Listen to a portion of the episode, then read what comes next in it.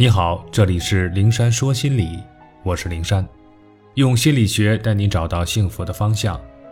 遇到心理问题，可以直接点击我的头像发私信给我，我会逐一为你解答。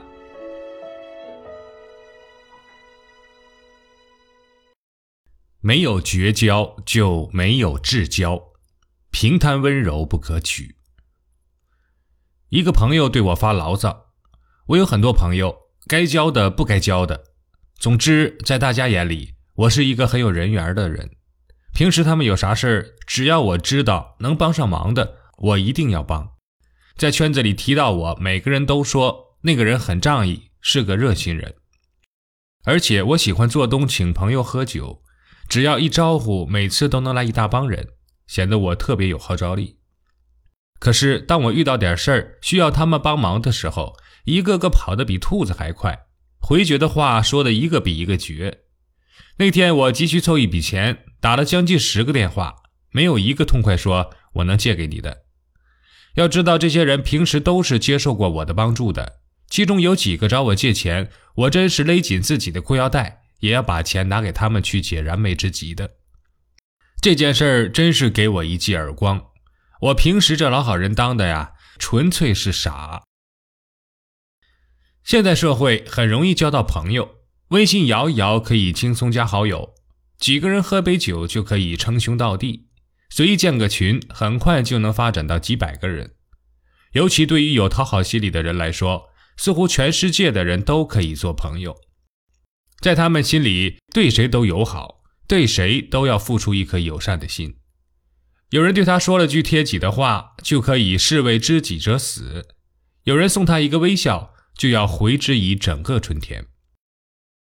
可以说，讨好者是贪心的，出于让所有人喜欢的渴望，看不清主次，甚至分不清敌友，真情还是假意，把自己的时间和精力平均分配给身边的所有朋友，结果落得个出力不讨好，没有真正靠得住的朋友。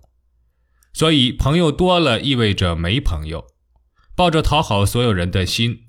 对每个人平摊温柔，结局呢，只能是让自己陷入超负荷输出，却收获不到期望的回报的境地。就如我的那个朋友，他对每个人都仗义，把每个人都当至交，结果呢，在自己需要帮助的时候，看不到一个真心的朋友。其实朋友也是分三六九等的，这个三六九等当然不是按社会地位、经济条件来区分。而是视他们与自己的互动和相互取悦度来界定。是的，相互取悦度没有错。如果和这个人在一起，一直都只是你在单方面的付出，对他一味讨好，却得不到他的情感上的回报，那么这个人不值得你当亲密朋友对待。我这样说，不是在宣扬付出一定要有回报，感情互换互利，朋友有用论等，这完全是两个概念。我们前文中说，每个人都有讨好心理，都希望和别人相处融洽，所以朋友之间唯有互相讨好，希望对方快乐，希望自己对对方有用，这友情才有维系下去的推动力。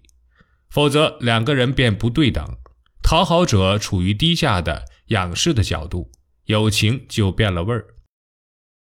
所以，当我们为了拥有融洽的人际关系而试图让所有的人喜欢我们，把所有的人当朋友，对每个走进我们的人都散发热情、善良的时候，我建议我们把自己的朋友分分类，划划界限。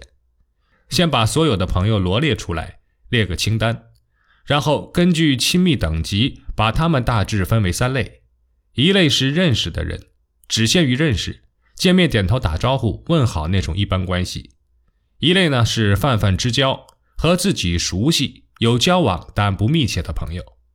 还有一类就是亲密的朋友，交往密切，感情上相互信任、相互依赖、相互照顾。接下来对这三类朋友再进一步区分，对第一类和第二类朋友，拿出正常的、符合社交尺度的热情和善良对待。对于对方提出的帮助请求，要听从自己的内心来做判断，愿意帮且客观条件允许的，则帮；内心有抵触且客观条件不允许的。就明确的拒绝，不要有愧疚感。我们本就不欠他的。如果他先前帮过我们，在合适的时候回报一下，也就扯平，再不相欠。这是人际交往的潜规则。和第三类，也就是亲密朋友的交往，就没那么简单。因为关系越是亲密，心理边界就越是不好界定。很多伤害常常是来自亲密关系，但复杂问题也可以简单化，只把握两点。第一呢，当我们一味为对方付出，却收不到对方的回应时，我们是否心生委屈？如果是，那当机立断停止单方面的讨好；如果不是，那说明我们心甘情愿为这个朋友两肋插刀。既然付出是快乐的，没有任何委屈自己的意思，那就继续吧。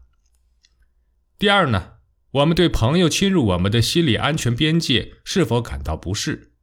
如果是，立即加以调整；如果不是，同上接受他的自由进出吧。按照这两点来甄别，会筛选出谁是我们认为的真心朋友。除此以外，该拒绝的时候拒绝，该绝交的时候绝交，不要害怕得罪谁、失去谁。毕竟总是有这么一些人，无论我们如何好心、如何尽心尽力的去讨好他们，也不会让他们满意。毕竟一件事情，无论我们做的多圆满，也总会有人说我们好，也总会有人对我们表示失望。甚至骂我们、嫌弃我们。一句话，我们不可能让所有人喜欢，也不可能得到所有人的真心。所以，我们的精力有限，时间有限，不如把这些有限的精力和时间分给少数的至交，那些真正在乎我们，也和我们讨好他们那样来讨好我们的人。别为那些被我们拒绝后而咒骂我们的人惶恐不安。别为转身离开和我们绝交的人难过，和失去这些朋友相比，我们得到了内心的和谐，找回了迷失的自我，还有我们学会了放下讨好的心，学会了真爱自己。